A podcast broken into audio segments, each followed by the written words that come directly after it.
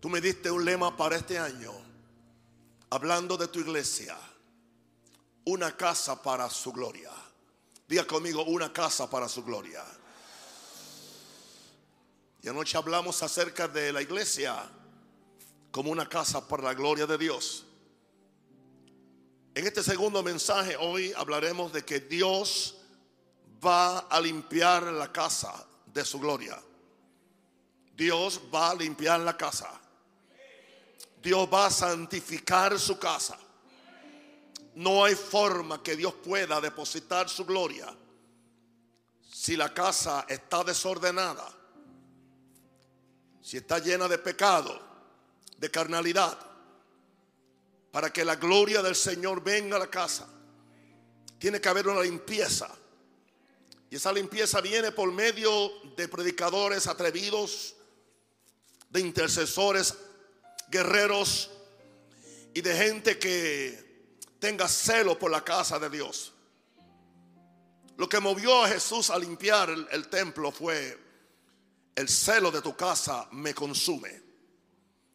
Y sería lo más importante que nos pase a nosotros, que tengamos celo al ver que la casa de Dios no siempre es lo que debe ser.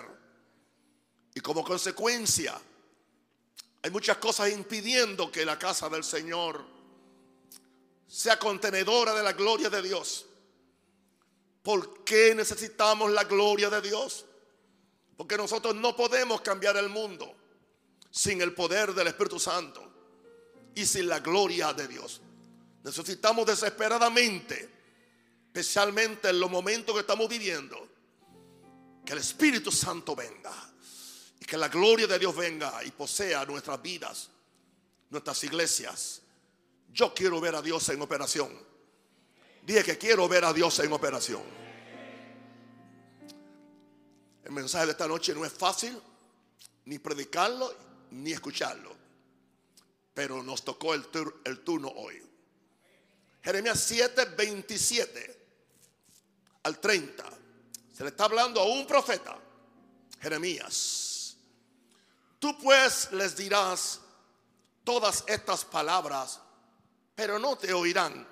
¿Sabe la frustración que para un profeta que Dios lo envía a predicar y ya Dios le diga no te van a oír? La tendencia del profeta sería entonces, ¿para qué voy a hablar? Simplemente porque Dios quiere que hables. Pero no te, no te oirán. Los llamarás y no te responderán. Pero aún así hay un mensaje. Les dirás, por tanto, esta es la nación que no escuchó la voz de Jehová a su Dios, ni admitió corrección. Está hablando acerca del pueblo de Israel, que era la iglesia del Antiguo Testamento. Una nación de Dios, escogida por Dios. Y Dios dice, la nación que no escuchó la voz de Jehová, su Dios. Y como consecuencia no admitió corrección. El que no escuche es que no quiere la corrección. Y como consecuencia pereció la verdad. Y de la boca de ellos fue cortada. Wow. Se quedaron sin verdad. Entonces Dios le dice al profeta que haga algunos símbolos proféticos. Le dice, corta tu cabello y arrójalo y levanta llanto sobre las alturas, porque Jehová ha aborrecido y dejado la generación objeto de su ira. porque Dios tuvo que hacer eso con el pueblo de Israel? Porque siendo el pueblo del pacto, siendo el pueblo especial de Dios, Dios le llamaba especial tesoro, no respondieron a la gran responsabilidad profética que Dios le dio de llevar el reino de Dios a todas las naciones. Verso 30. Y este es el verso que quiero enfatizar para empezar. Porque los hijos de Israel o los hijos de Judá han hecho lo malo ante mis ojos, dice Jehová. Pusieron sus abominaciones en la casa sobre la cual fue invocado mi nombre, amancillándola. Muy triste, ¿no? La queja de Dios, que los hijos de su iglesia, de su pueblo, habían pecado contra Dios. En la casa de Dios, que era una casa para su gloria, su gloria para libertar a la gente, se empezaron a acumular pecados y abominaciones. Y el pueblo estaba muy tranquilo, siguiendo con sus rituales, siguiendo con sus servicios, siguiendo con sus sacrificios, pero no había una realidad de vida espiritual.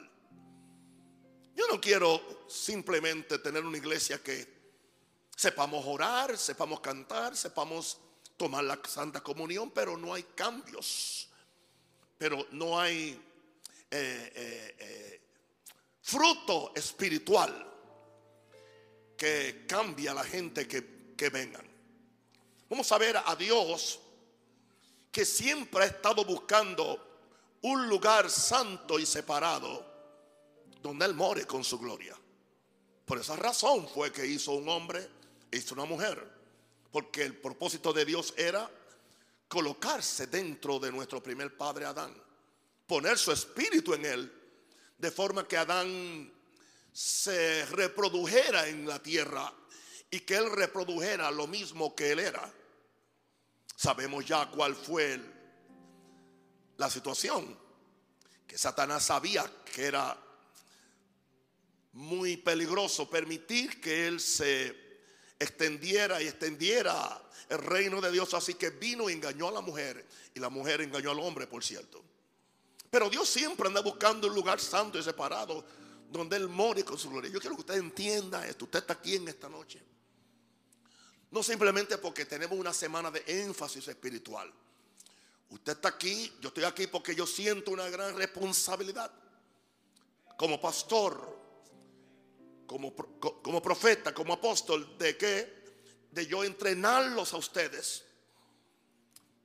para que nosotros le levantemos una casa santa a Jehová, donde Él more con su gloria, donde los enfermos son sanados, los endemoniados son libertados, donde los cautivos son libertados, donde la presencia de Dios sea factible donde la gente entre y sepa, aquí hay algo diferente. No es solamente habladuría, no es, no es simplemente cánticos o, palmadas. Aquí está Dios. Yo quiero ver a Dios en este lugar. Yo quiero percibir a Dios en este lugar. Y por eso encontramos a Dios a medida que usted lee el Antiguo Testamento que progresivamente Dios va ordenando hacer ciertos lugares donde Él se iba a manifestar. Al principio los patriarcas no tenían templos, pero ellos lo que hacían era que hacían un, un montón de piedras, en esas piedras le presentaban a Dios un cordero o un macho cabrío y ahí era el lugar de su adoración. Porque en esa forma adoraban a Dios.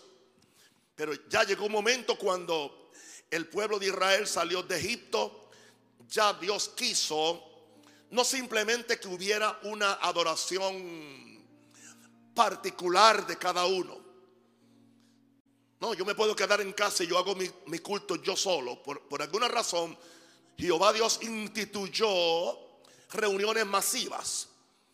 Y para eso es que entonces le dijo a Moisés, que hiciera un tabernáculo. Dios le dio las dimensiones, Dios le dio los colores, Dios le dio los, materiales. La idea de este tabernáculo no surgió de Moisés, surgió de Dios. A Moisés le ordenó lo que hoy se conoce como el tabernáculo de Moisés en el desierto, que era un lugar donde Dios dijo, desde allí yo me manifestaré al pueblo y desde allí yo hablaré.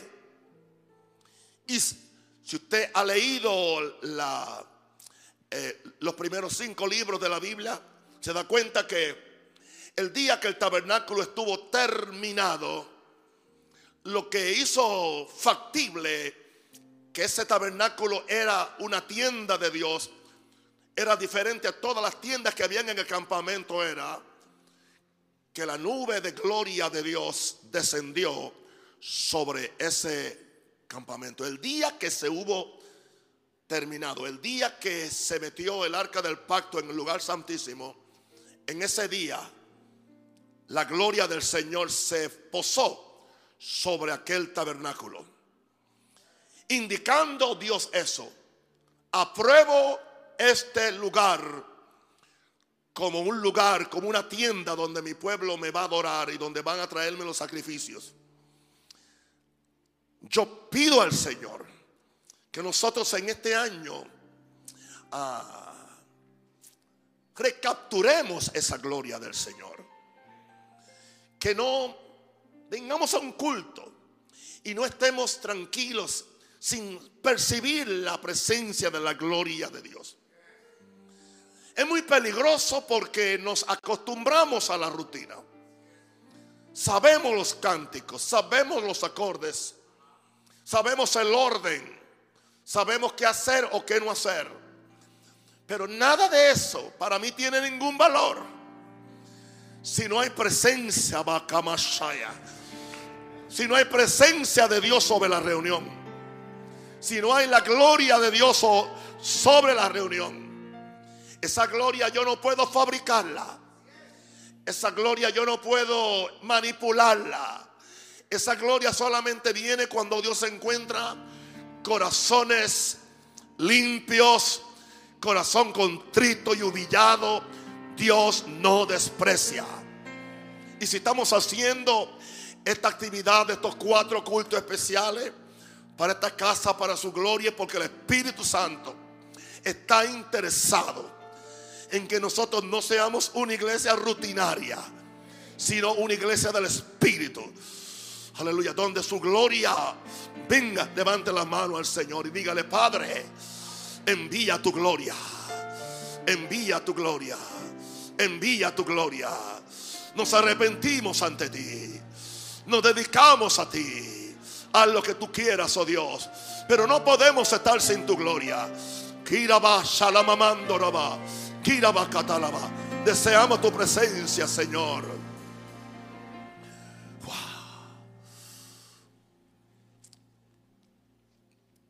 Y ya después el pueblo, cuando el pueblo se estableció en ya en su territorio, ya entonces Dios tuvo ah, una segunda idea. La segunda idea era, ahora vamos a tener un templo. Porque ya el pueblo no está yendo de lugar en lugar. Así que la tienda o la carpa no tiene que ser movediza, sino que ahora el pueblo ya conquistó su tierra y ya está en, la capital que se llama Sión. Y ahora vamos a, yo voy a, a pedirle o a darle los planos a David para que él prepare a su hijo para eh, levantarme un templo magnífico, glorioso, desde donde yo también me voy a manifestar al mundo. Dios siempre buscando un lugar. Y ahora vemos, esa casa fue dedicada como casa de santidad y casa de oración por Salomón. Si usted lee, se da cuenta que Salomón hizo una oración kilométrica larguísima, donde él estableció, esta es casa de oración para todas las naciones. Y por cierto, eso fue lo que Jesús tenía en su memoria cuando él vino al templo de Salomón y vio que se había violado el propósito original de aquella casa. Yo vengo hoy porque tengo una gran responsabilidad como apóstol de Jesucristo y pastor de esta iglesia. Que es posible que hemos violado, no han, hemos violado la casa de Jehová para que ya deje de ser la casa de su gloria. Pero esa gloria se tiene que restaurar a la casa de Dios. Esta casa fue dedicada como casa de santidad y de oración por Salomón. Ya sabemos que en esa ocasión oraron y cuando, cuando Salomón acabó de orar, la gloria descendió. Descendió por dos veces.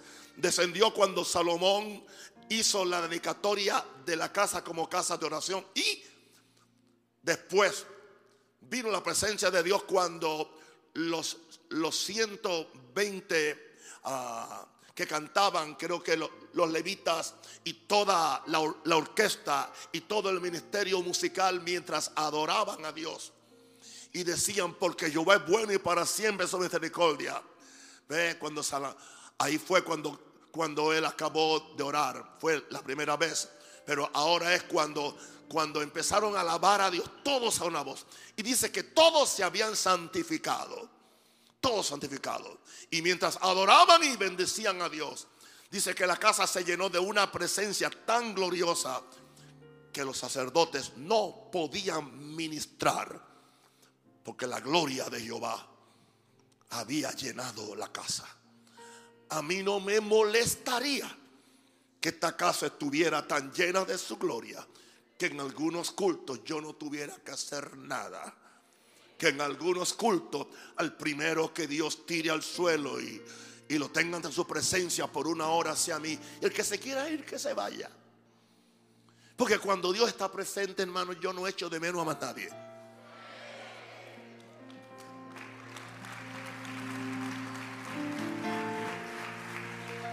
Porque de todos modos es su casa.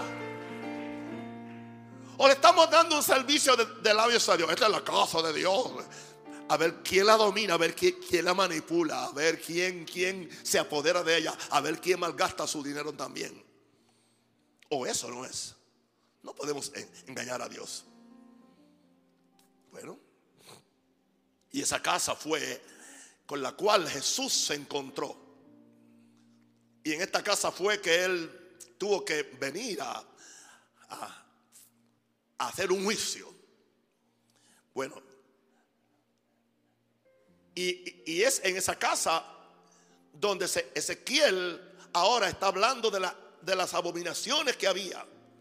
En Ezequiel 8:6, hablando del templo de Salomón, que era el que estaba aún, dice, dice Ezequiel 8:6, Dios le está hablando, me dijo entonces, hijo de hombre, ¿No ven lo que hacen estos? Lo, lo que estos hacen. Las grandes abominaciones que la casa de Israel hace aquí, en el templo, en el templo, en el templo, para alejarme de mi santuario. Dios sabe exactamente todo lo que se está haciendo. Y la responsabilidad mayor que yo voy hoy a darle no es a las ovejas, no es a los miembros. Este mensaje, más que otra cosa, va dirigida a los ministros, que somos responsables de mantener la casa libre de pecado y de abominaciones. Wow. Pero en aquel caso dice, no ves lo que estos hacen. Los grandes, las grandes abominaciones que la casa de Israel hace aquí para alejarme de mi santuario. Señor, yo no quiero hacer nada que aleje a Dios de su santuario. Pero vuélvete aún y verás abominaciones mayores.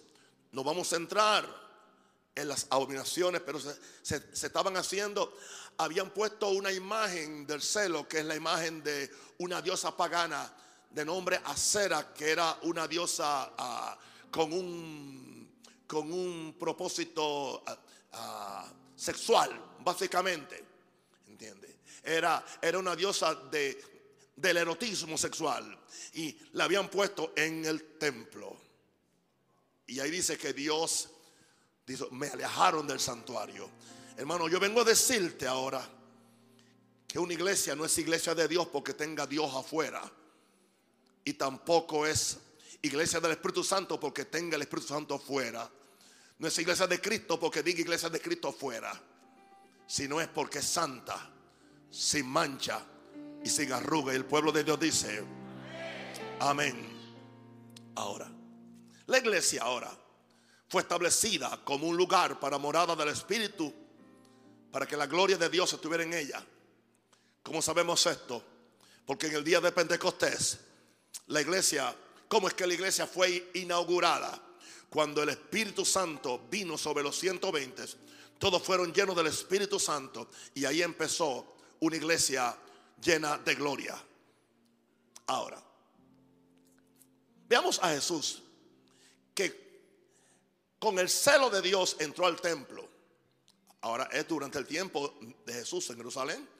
Un día, pasando por el templo, le dio la idea de entrar al templo.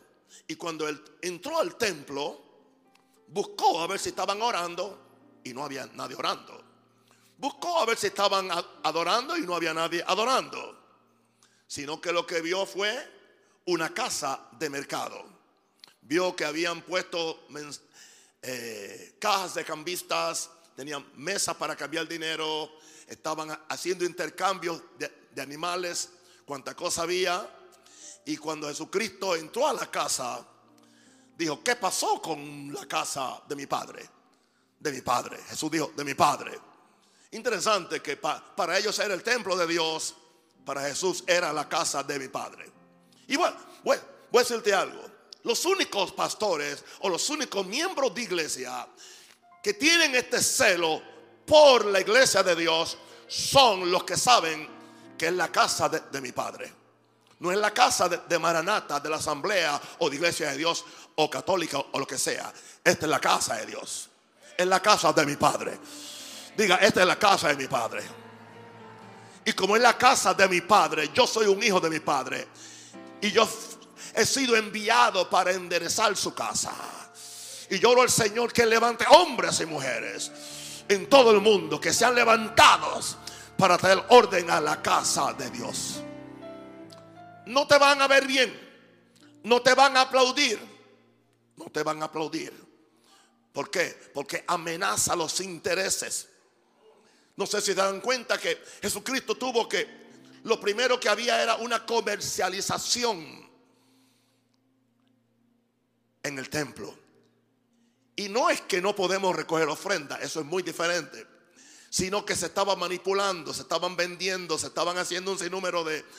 Se había vuelto una empresa económica donde una partida le pertenecía a los sacerdotes y a los levitas.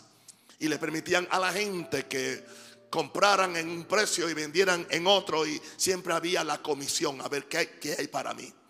¿Qué hay para mí? Ustedes nunca me van a ver a mí. Si, si yo fuera un distribuidor de Herbalife, lo pudiera hacer como individuo o un distribuidor de, de Shackley, otra, otro producto americano, ustedes nunca me pudieran ver a mí. Que yo traigo mis productos, los tengo ahí y como tengo todo un pueblo preso que me, que, me ama, todos se, se convierten en mis vendedores en Panamá. No le estoy dando, no le estoy dando una una mentira, le estoy diciendo lo que yo he visto que, algunos de mis amigos hicieron. Sucede que ninguno de ellos está en el ministerio y yo todavía estoy en el ministerio. Porque yo amo la casa de Dios. Y la casa de Dios no es casa de mercado para llenarle los bolsillos a nadie y menos a la clase clerical o al predicador. Si el predicador quiere prosperar, váyase, empieza una empresa, puede hacerlo. Pero no me usa los hermanos. No me usa los hermanos porque no se lo va a permitir. Ya. Esto no está en mis notas, esto salió ahora por inspiración. Ahora, ahora es que entramos en, en el meollo. Una pregunta, ¿aplaudieron a Jesús por lo que hizo? No. No, no, a Jesús no lo aplaudieron. Yo tampoco espero que Panamá me aplauda. Tranquilo, no aplaudan, por favor. En mi casa. Y la vez hecho cueva de ladrones. Claro, Jesús hizo lo que yo quisiera hacer, pero yo no tengo la autoridad de él. Agarró un látigo de cuerdas y empezó a... ¿Mm? Se quitó el rejo a todo el mundo. Esta es mi casa. Casa de mi padre. Fuera de aquí. Esta casa no es para esto. Y dice que después que hizo eso, después que hizo eso, empezó a enseñar. Después que, se, que hizo eso, empezó a sanar a los enfermos. Después que hizo eso, empezó a manifestar el poder de Dios. Porque hasta que la casa no se limpie, no se puede manifestar el poder de Dios. Eh, eh, eh, se puede hacer muchas manifestaciones y manipulaciones, pero necesariamente no es la manifestación del poder de Dios. Porque hay hombres que tienen tremendas habilidades para ser los payasos del púlpito. Aleluya. Ahora. antes de Cristo venir por su iglesia, eh, eh, entiéndeme ahora, vendrá a la iglesia. Antes de Cristo venir por su iglesia, vendrá a la iglesia en juicio para sacar todas las abominaciones que los hombres han permitido dentro de la casa de Dios. Alguien me dijo, pastor, usted suena que está en una convocación predicando. Yo no sé lo que es, pero sé que estoy predicando. ¿Cuántos saben que Él viene por su iglesia? Pero antes de venir a llevarse su iglesia, vendrá primero a la iglesia en juicio para sacar todas las abominaciones que los hombres han permitido dentro de la casa de Dios. ¿Por qué? Porque Él viene por una iglesia gloriosa, sin mancha y sin arruga. Y hasta que esa iglesia no se limpie, no va a calificar como una iglesia santa, sin mancha y sin arruga. El apóstol Pedro nos dice en la primera carta, primera Pedro 4, 17,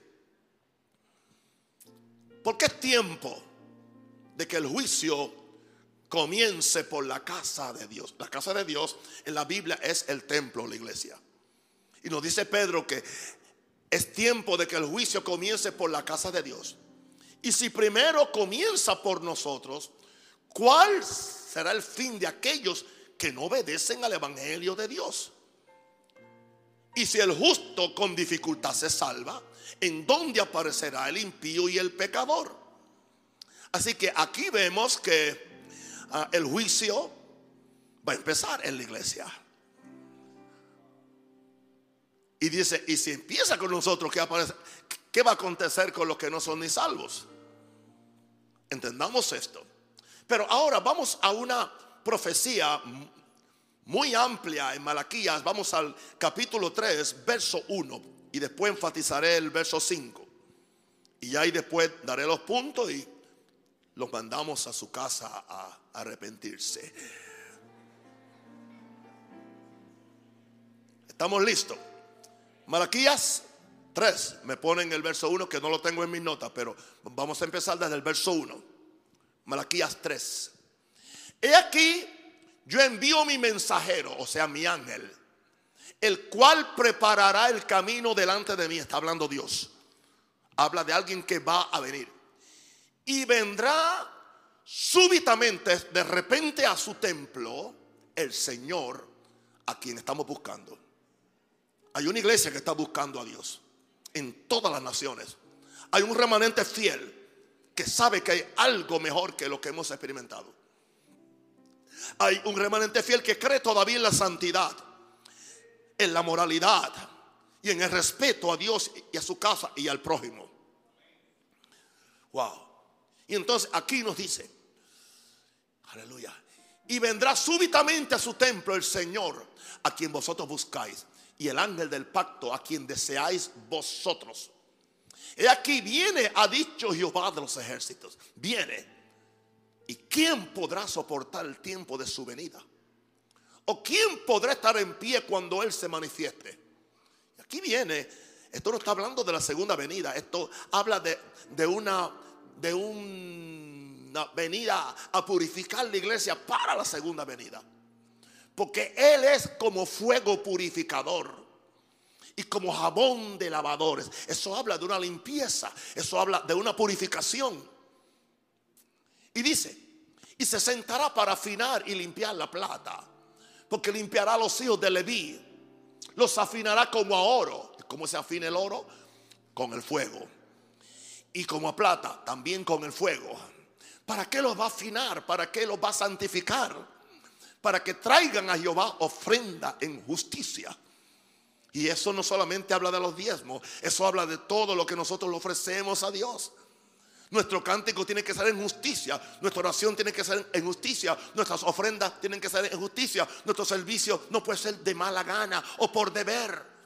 Debemos venir, aleluya, buscando a Dios para que su casa sea una casa para su gloria. Alguien diga aleluya. Y creo que vamos al 5 porque aquí es que yo quiero ahora detenerme un ratito. Y dice Dios, y vendré a vosotros para juicio. Para, diga juicio. Y mire cómo empieza el juicio. Y seré pronto testigo contra los hechiceros primero. Después los adúlteros. Después los que juran mentira. Después los que defraudan en su salario al jornalero, a la viuda y al huérfano. Y a los que hacen injusticia al extranjero. No teniendo temor de mí, dice Jehová de los ejércitos. Habla de un juicio. Quiero que ustedes vean eso. Aquí hay un juicio. Viene un juicio. Diga, viene un juicio. A la casa de Dios. Pero nosotros no tenemos que estar del lado negativo. Podemos caminar en justicia para que ese juicio no nos toque a nosotros. ¿Usted cree que a mí me gusta lo que estoy predicando? No. Pero tengo que decirlo porque es lo que yo recibí en este día de, ayuno. Vamos a ver, dice que vendrá para juicio. Y mire, a los primeros que le va a hacer juicio, esto lo recibí hoy, es a los hechiceros. Hechiceros en la iglesia, en la casa de Dios. No está hablando de los santeros, no está hablando de los santeros ni de los que tener, ni de los que tener, está hablando de los, de los hechiceros de la iglesia. Déjame explicarte. Estamos hablando de una hechicería dentro de la casa de Dios. Al usar una falsa unción del Espíritu Santo para mantener en esclavitud a las multitudes, para que acepten todos los pecados que están practicando en los púlpitos. Esa hechicería engaña. Yo soy el hombre de Dios. Yo soy el ungido. No puedes tocarme porque el que me toca a mí toca a Dios. Profetizan con hechicerías. Manipulan a la gente con hechicerías. Para que la gente miren al otro lado mientras ellos pecan y, y roban. Estoy hablando de la iglesia de Jesús en el mundo entero. Aunque ya la que mejor conozco es la de Panamá. Hechiceros serán juzgados dentro de la casa de Dios al usar una falsa unción del Espíritu Santo para mantener en esclavitud a las multitudes para que acepten todos los pecados que se están practicando en los púlpitos. Claro, no es que se practican en los púlpitos, pero los que están en los púlpitos. Después dice que juzgará a los adúlteros y los fornicarios. O oh, ahora sí. El adulterio Habla de una persona que está casado y tiene una relación con otra mujer. La fornicación es todo tipo de práctica sexual fuera del matrimonio, todo. Así que dice que Dios va a juzgar el adulterio y la fornicación que está rampante dentro del ministerio moderno a nombre de una falsa gracia. Hay ministros con queridas dentro de la misma iglesia. Y la iglesia lo sabe. Y la esposa del pastor lo sabe. Pero ya han hecho un convidio para seguir ordenando la, ordeñando la vaquita.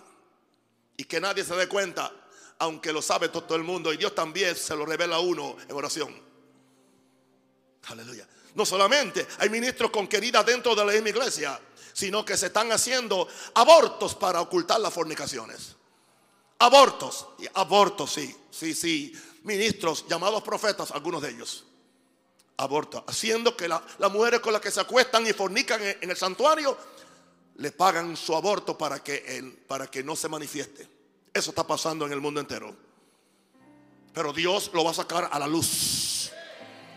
Yo estoy cansado de, de, que la gente de Jesús sea abusada. Yo estoy cansado que la gente sean violados violados económicamente, violados doctrinalmente, violados espiritualmente, violados como seres humanos. Se supone que la iglesia es columna y baluarte de la verdad. Después dice los mentirosos. Los mentirosos. Dice, dice los mentirosos. Contra los que juran mentira. ¿Por qué? Se están jurando mentiras al usar al Espíritu Santo para manipular la conciencia de la gente para que no denuncie los pecados graves dentro de la casa de Dios. Mentira, se está usando la mentira.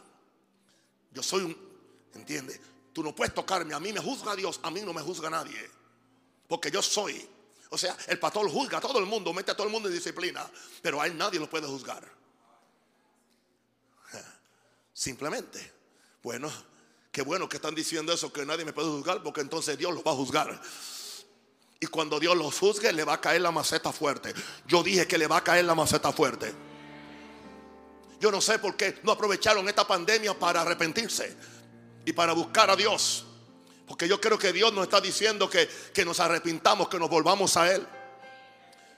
Yo no he hecho ninguna de estas cosas, pero aún así hay pequeñas cosillas que uno tuvo que arreglar, que no le agradaban a Dios y que estaban impidiendo una mayor manifestación de la revelación de Dios a uno. Wow. Pero hay algo más. Dice, los que defraudan en su salario al jornalero. Yo puedo decir eso en otra forma. Se está defraudando a los obreros de la iglesia con la forma tan descarada que se manipula el buen corazón de la gente que quiere financiar la obra de Dios. Eso es, eso es un fraude, defraudarle a la gente. Cuando la iglesia se convierte en el, en el casino de la fe, si tú das 10, aleluya, al salir por ahí alguien te va a dar 100. Y yo creo en la ley de siembra y cosecha, pero yo no creo en la ley de manipulación ni de chantaje. Es otra cosa muy diferente se está defraudando. Eso está pasando en la iglesia. Defraudando a los jornaleros con la forma que tan descarada que se manipula el buen corazón de la gente que quiere financiar la obra de Dios. ¿Y sabe qué es lo triste de todo eso? Que todo el país lo sabe. ¿Entiende? Pero es mejor dejar todo bajo tapete. Las, las denominaciones lo saben. El gobierno lo sabe. Pero lo más importante es que Dios lo sabe. Ahora, escúchenme bien ahora. Dios traerá un juicio antes de enviar la última gloria sobre su iglesia. Y esto lo digo ahora con respeto. Van a rodar cabezas muy grandes por el suelo en todos los países. Porque el hacha está puesta a la raíz de todo árbol que no da buen fruto. Ese árbol de injusticia está siendo la razón para que la sociedad no respete a la iglesia. Y para que el gobierno no respete a la iglesia, creen que todos somos iguales. Así que el hacha, como decía Juan el Bautista, está puesta a la raíz de los árboles y todo árbol que no da buen fruto será cortado y echado al fuego. Y ahora, con mi cabeza en alto, con humildad de corazón, quiero decirle a todos mis amigos y hermanos, compañeros míos, vuélvanse del pecado. Dios no quiere destruir a nadie, yo tampoco. Vuélvanse del pecado. Arrepiéntanse ante Dios. Busquen su perdón. Busquen su presencia.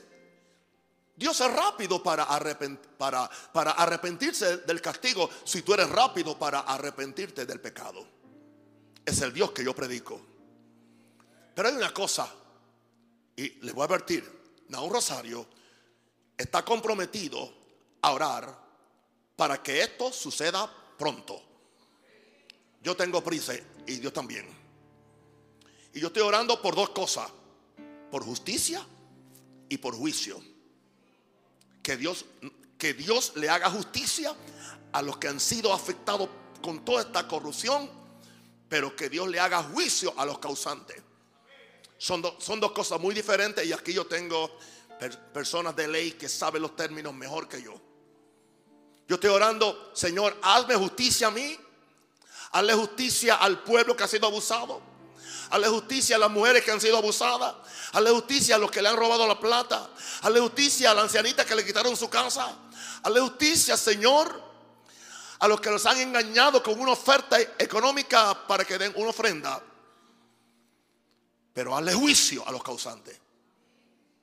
Hazle juicio, Señor. A ver si se vuelven de su maldad. Porque yo quiero la gloria de Dios en la iglesia. Yo quiero que la iglesia brille. Yo quiero que la iglesia brille. Y termino, aleluya, con Isaías 26, 7 al 12. Dice, el camino del justo, vamos a esperar que lo pongan. El camino del justo es rectitud. Tú que eres recto, pesas el camino del justo. Verso 8. También en el camino de tus juicios, oh Jehová, te hemos esperado. Tu nombre y tu memoria son el deseo de nuestra alma. Verso 9. Con mi alma te he deseado en la noche. Y en tanto que me dura el espíritu dentro de mí, madrugaré a buscarte. Porque luego que juicios tuyos en la tierra, los moradores del mundo aprenden que justicia. Verso 10. Se mostrará piedad al malvado y no aprenderá justicia.